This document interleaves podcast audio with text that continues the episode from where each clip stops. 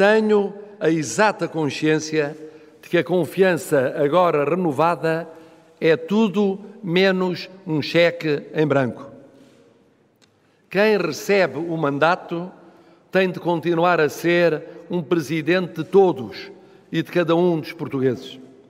Um presidente próximo, um presidente que estabilize, um presidente que una, que não seja de uns os bons contra os outros os maus.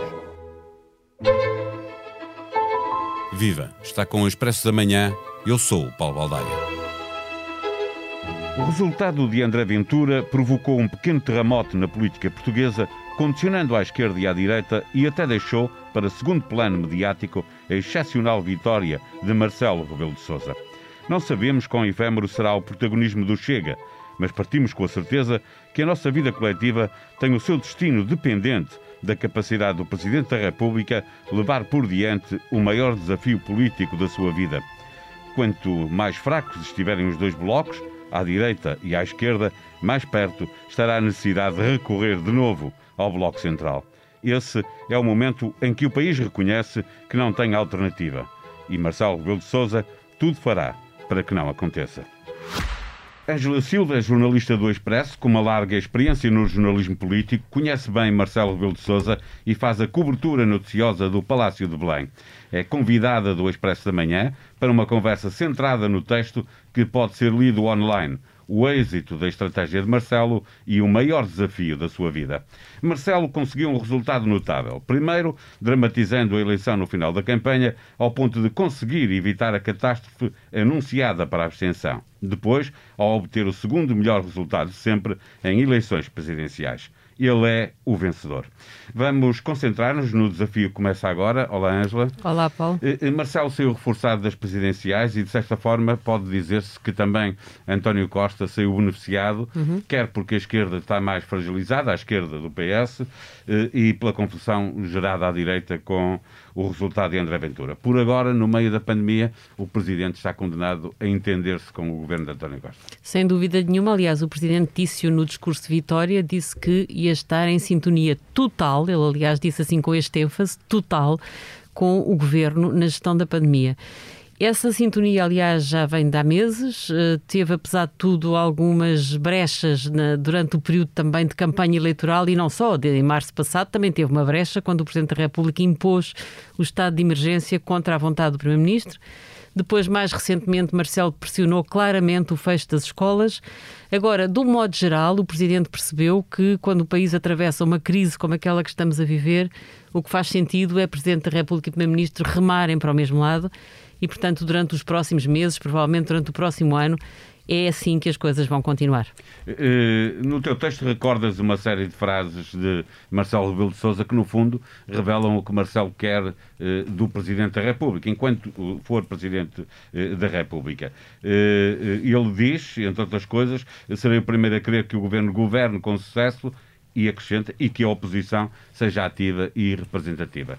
Este é o grande desafio de Marcelo, conseguir em algum momento ter as duas coisas que pede desta, nesta frase. Sim, repara, isso é o que Marcelo pede há cinco anos. Ele anda há cinco anos a pedir um governo estável e uma oposição firme e clara. Não o teve até aqui e a situação parece ter-se complicado daqui para a frente. E, portanto, o facto de Marcelo ter saído muito reforçado das eleições de domingo claramente com mais margem de manobra, não significa que ele consiga o milagre de eh, ver aparecer uma alternativa que lhe garanta uma alternância de poder em algum momento dos próximos cinco anos.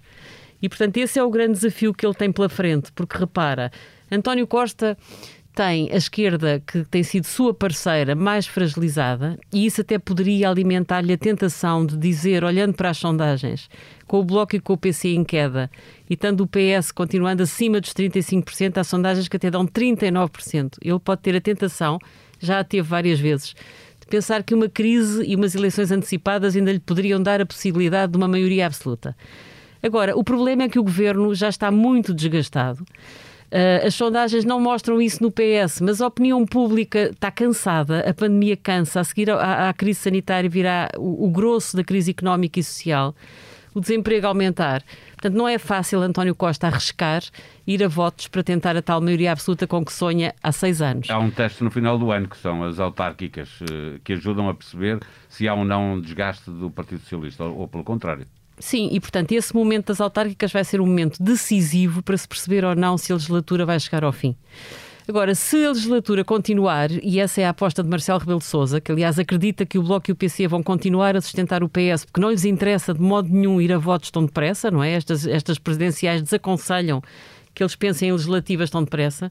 E, portanto, se a legislatura continuar, eu acho que se corre o risco de nós vivermos uma legislatura de impasse. Porque, repara, a esquerda está como está. E a direita está pior do que a esquerda. Porque à direita nós vemos o André Ventura a crescer e vemos um PSD que está ainda à toa sem saber como lidar com este novo fenómeno do Chega. Vemos um, um CDS a desaparecer. Não percebo porque é que o PSD não tenta ainda agarrar o que resta do CDS. Não percebo porque é que Rui Rio fala mais do Chega do que do CDS. Não percebo porque é que Rui Rio não pensa desafiar, por exemplo, para a Câmara de Lisboa, Assunção Cristas, ex-líder do CDS, e convidá-la a candidatar-se, a ter o arrojo de se candidatar com o apoio do PSD e do CDS. As autárquicas também vão ser um teste para isso, perceber até que ponto é que o PSD e o CDS ainda querem fazer uma prova de vida sem estarem tão preocupados com o Chega. E se realmente ainda conseguirem ter alguns bons candidatos e alguns bons resultados em grandes centros urbanos ou em grandes câmaras, isso é um sinal positivo. Se não conseguirem, não percebo como é que vão aguentar o final da legislatura. E, e isso para Marcelo Rebelo Sousa é o tal drama. Ele quer ver o país andar para a frente ele quer ver surgir uma oposição forte e ele corre o risco de viver os próximos cinco anos com muito poder, mas sem condições para conseguir que esse poder se transforme num salto em frente e numa renovação do poder político em Portugal. Ou seja, tu sem ovos não podes fazer omeletes. Para que essa, uh, possa existir esse uh, cordão sanitário à volta do Chega e, encontrar uma direita forte, mais próxima daquilo que defende o Presidente da República, seria útil também para o PSD, além do CDS, procurar o, o, algum entendimento com, com a iniciativa, a iniciativa liberal. liberal. Sim, claro que sim. Aliás, repara, Uh, o primeiro líder do PSD que arrojou uma agenda liberal foi Pedro Passos Coelho. Na altura isso causou muito sururu e muito mal-estar. De certa forma, a iniciativa liberal veio também normalizar aquilo que pode ser um discurso liberal na política portuguesa. Vale pouco, vale, mas cresceu e Tiago Maia conseguiu uh, dar nas vistas, apresentar-se ao país. Acho que o país uh, ganhou mais consciência do que é o Iniciativa Liberal e claro que uh, é outro partido para quem o PSD devia olhar. Agora, Rui Rio está ainda a dar sinais muito contraditórios. Em 24 horas tivemos o líder do PSD e um dos seus vice-presidentes a dizerem coisas completamente ao contrário. Um a tentar bater na esquerda, puxando pela vitória de André, de André Ventura no Alentejo, e portanto isso é puxar pelo Chega e dar protagonismo ao Chega. E depois tivemos, passado poucas horas, David Justina dizer com este chega não podemos fazer nada. Eh, parecendo que estava eh, a clarificar aquilo que o Rui Rio devia ter dito na noite eleitoral e não disse, pelo menos em parte, porque a outra parte do que vimos foi Rui Rio a tentar novamente puxar o, o PSD para, para o centro, onde se ganham eleições sem cuidar ainda assim de deixar um sinal claro eh, eh, que David Justino veio dar eh, no momento seguinte. No teu texto referes também uma, uma frase de Marcelo Rebelo de Sousa na entrevista a Daniela Oliveira sobre recriar o país de forma estrutural é o desafio que vai ocupar o mandato do próximo Presidente da República e nós tivemos a falar agora do, do futuro a, médio, a curto prazo, não é? Estamos a falar de um ano até às autárquicas para depois perceber o que vai ser eh, mas, e o Presidente da República vai lá estar cinco anos, ou seja... É muito tempo, cinco muito anos é tempo. é muito tempo em política. Eh, do, do, ponto de vista legislativo e de governo, haverá muita coisa a acontecer, uh, uma estabilidade grande a partir do, do, do Palácio de, de Belém. O, o, Presidente tem este problema que tu referias. o governo estável é de curto prazo, não sabemos como é que vai reagir depois de, das autárquicas e o, o, a direita está muito longe de se encontrar. Há aqui uma certa ironia. O Presidente sempre disse que não queria Bloco Central, combateu em 83, 85, eh, mas é hoje claramente um Presidente. A maioria dos votos dele são do Bloco Central, uhum. são do PSD e são uhum. do PS, uhum. e depois algumas coisas são dos outros partidos. Poderia, eh, há aqui alguma ironia, o destino pode. Uh, uh, a qualquer momento uh, colocar a Marcelo uhum. o dilema de ter um bloco central no poder ou não ter nada. Não, claro que pode. Aliás, não tenho grandes dúvidas de que vão surgir vozes nos próximos tempos a pedir um bloco central ou pedir um governo de iniciativa presidencial. Acho que isso está absolutamente escrito nas estrelas. Vai haver, vão surgir movimentos nesse sentido. Mas Marcelo tem sido muito renitente nisso. Ele, aliás, reafirmou durante a campanha eleitoral: Bloco Central não, porque seria comprometer a estabilidade e não levava a lado nenhum.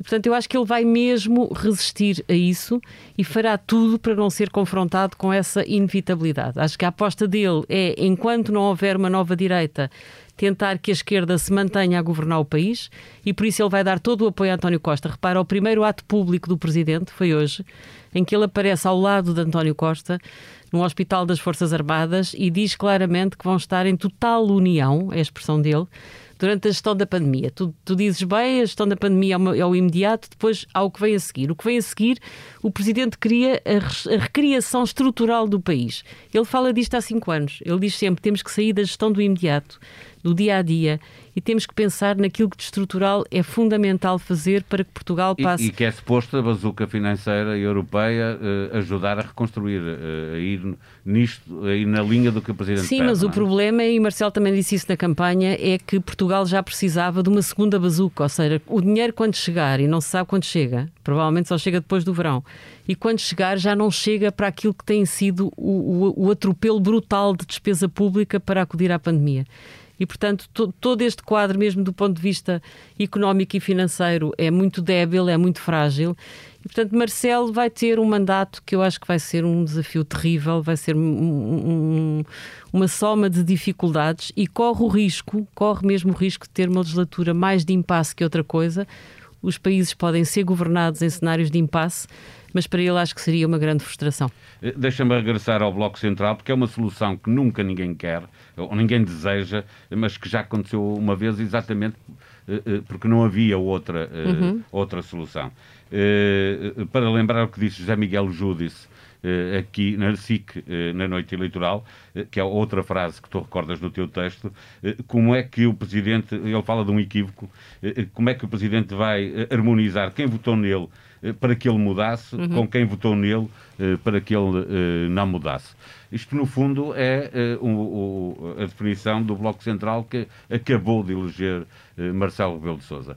Se um dia a direita tiver uma maioria, mas ela só for conseguida com o Chega e, e o Chega exigir coisas que um presidente não pode aceitar, deixa-me insistir com esta pergunta, ainda assim, Marcelo, eh, conseguiria resistir a ter temporariamente um bloco central eh, para eh, estabilizar o país? Acho que Marcelo vai mesmo resistir a isso a todo o custo. Aliás, repara, Marcelo no discurso de vitória, manda bastantes indiretas a André Ventura. Ele fala contra os partidos xenófobos, racistas, extremistas. Diz claramente que precisamos ter uma democracia eh, liberal e não iliberal e, portanto, eh, os recados são todos para o Chega.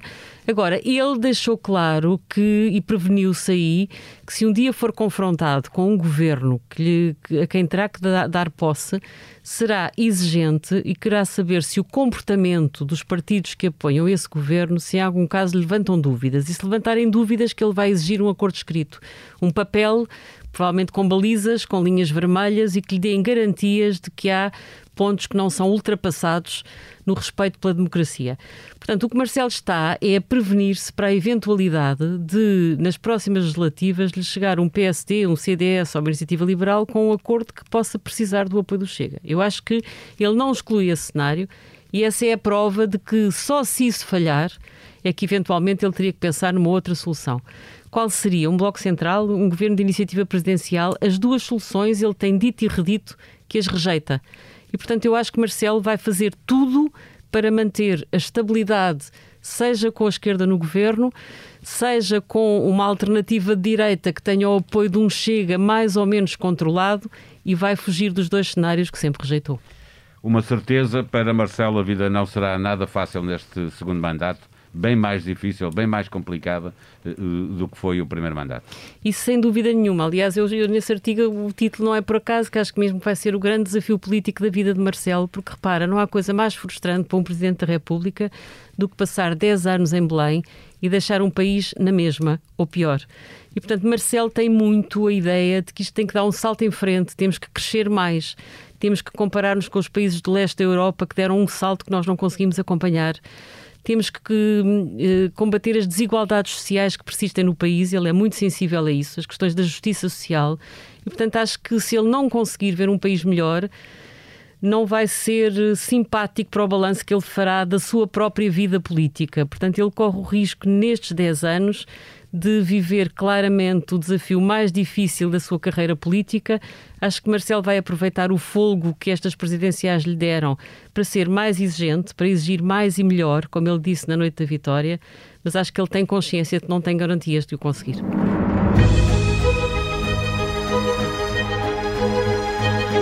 A polémica vacinação dos políticos, já não a batota de passar à frente da fila, como vimos alguns autarcas, mas a legalização dessa prioridade prossegue. Em expresso.pt encontra um texto de Mariana Lima Cunha e Liliana Coelho sobre os partidos que criticam a generalização na vacinação dos políticos, havendo até alguns deputados que recusam essas vacinas.